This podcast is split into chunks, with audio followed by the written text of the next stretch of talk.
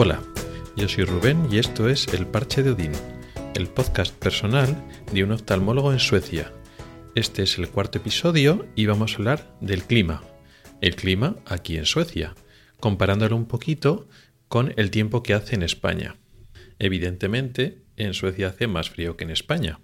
Está mucho más al norte. De hecho, si España está en el sur de Europa y su clima se puede comparar pues con el de Portugal, el de Grecia, el de Italia, luego tenemos el centro de Europa y luego pues los países nórdicos. Efectivamente, cuanto más al norte, más frío hace. Sin embargo, esto es una generalización demasiado simple. Hablar del tiempo en España es no decir mucho, porque el clima es muy diverso. Tenemos áreas y ciudades donde hace en general bastante calor, donde tienen los inviernos bastante suaves, como pues toda la zona sur, la, zona del Levante.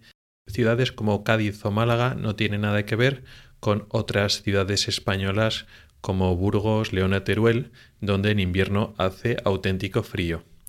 Por lo tanto, hay ciudades en España que en invierno se puede pasar un frío similar o incluso a veces mayor que en algunas ciudades suecas, porque en Suecia pasa lo mismo que en España. El clima es muy diverso. Por supuesto, lo que es el norte de Suecia hace mucho más frío que en cualquier ciudad o cualquier área de España. Hay que tener en cuenta que una parte de Suecia está por encima del círculo polar ártico y ahí las temperaturas son muy bajas, compitiendo en bajas temperaturas con otros países como Canadá. Sin embargo, y esto igual no lo sabe tanta gente, las zonas sur de Suecia y las zonas de la costa, sobre todo la costa oeste, como ahora hablaremos, tienen un clima bastante más suave y muchas áreas de de Europa que están bastante al sur con respecto a Suecia sufren un clima más extremo y más frío en invierno que algunas áreas de Suecia. Ahora, para contextualizar un poco, entendamos que cuando hablamos del norte de Suecia no hablamos más o menos de la mitad norte, no, más o menos las tres cuartas partes de Suecia, si lo vemos en el mapa, se consideran, vamos a decirlo entre comillas, el norte de Suecia. La parte que se llama el sur solo es, digamos, la parte más extrema sur cerca de Dinamarca, mientras que en el mapa, cuando vemos la parte no tan al sur, pero que parece que está muy al sur, ya, nos, ya se llama la parte oeste, la parte este, la parte central. De manera que, por ejemplo, las ciudades grandes como Estocolmo o Gotemburgo, aunque en el mapa se ven bastante cerca de, Dinamarca, no son el sur. Digamos que la denominación sur se reserva para ciudades como Malmo o regiones como Skåne. En la parte sur el clima es bastante más cálido debido a la presencia del mar y del océano, en este caso el mar Báltico y el mar del norte como parte del océano Atlántico, suavizan la temperatura del área sur, sobre todo en la área más de la costa. Aparte del sur tenemos la costa este y la costa oeste. Al ser costa también está relativamente suavizado el clima, pero hay una diferencia importante entre ambas costas. La costa este, donde está Estocolmo, está bañada por el mar Báltico, que es mucho más frío que el mar del norte. El mar del norte riega la costa oeste. Al ser parte del Océano Atlántico, hasta ahí llega la corriente del Golfo, la misma corriente que baña parte de la costa española y también la costa francesa, la costa de Inglaterra, llega, de hecho, hasta los países nórdicos y hasta Suecia, concretamente a esta costa oeste. Por tanto, su clima es mucho más cálido que la costa este, con lo cual ciudades y regiones que están en la misma latitud, en el este pasa mucho más frío que en el oeste. Por tanto, la costa oeste, donde está Gotemburgo como ciudad principal, tiene un clima bastante más cálido que en otras partes de Suecia. Tanto en la misma latitud, la costa este, como por supuesto comparado con el norte. Por eso, y resumiendo un poco, donde más hace frío es, por supuesto, en el norte de Suecia y también en la zona interior, la parte alejada de la costa, Y ya como zona costera, la parte este, la costa este donde está Estocolmo, también es fría. Y las partes más cálidas de Suecia son el sur y la costa oeste.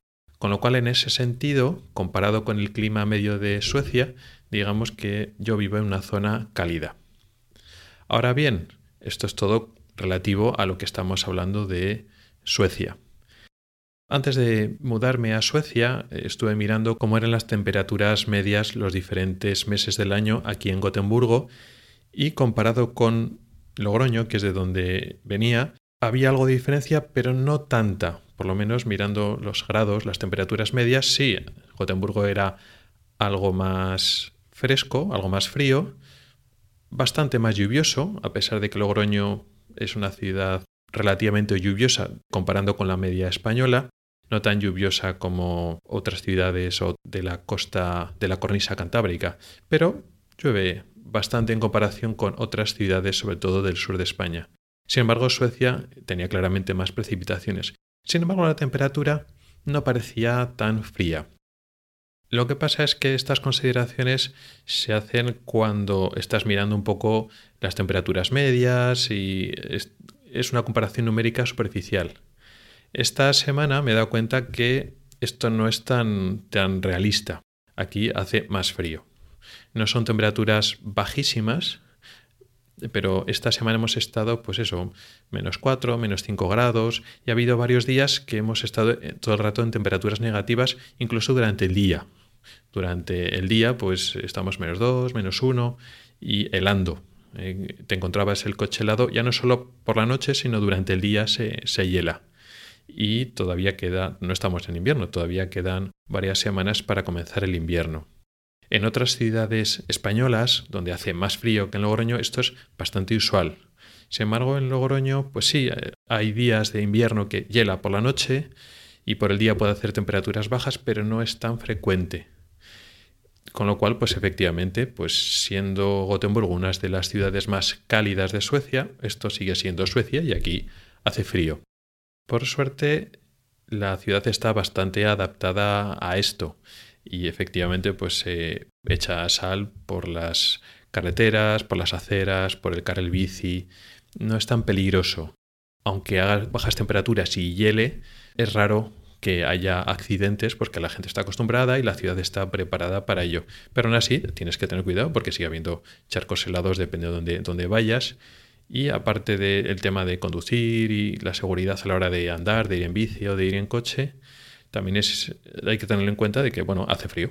Y aunque salga el sol y sean las 12 de la mediodía o las 2 de la tarde, incluso aunque haga sol, efectivamente, pues hace frío y hay que vestirse acorde a ello.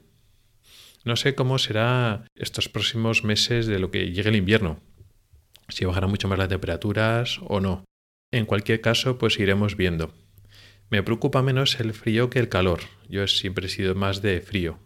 Esa es una de las razones por las que viajar a Suecia no me echaba mucho para atrás.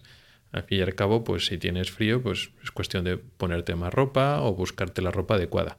Cuando tienes mucho calor, pues llega un momento dado que, aunque vayas ligero de ropa, pues sigues pasando calor.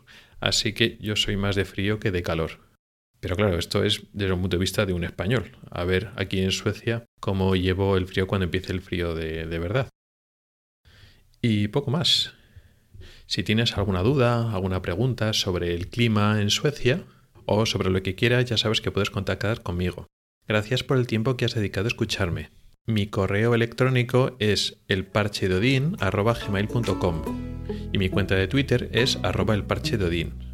También puedes entrar al grupo de Telegram que se llama igual, arroba elparchedodin. Nos oímos la próxima semana. Hasta el próximo episodio.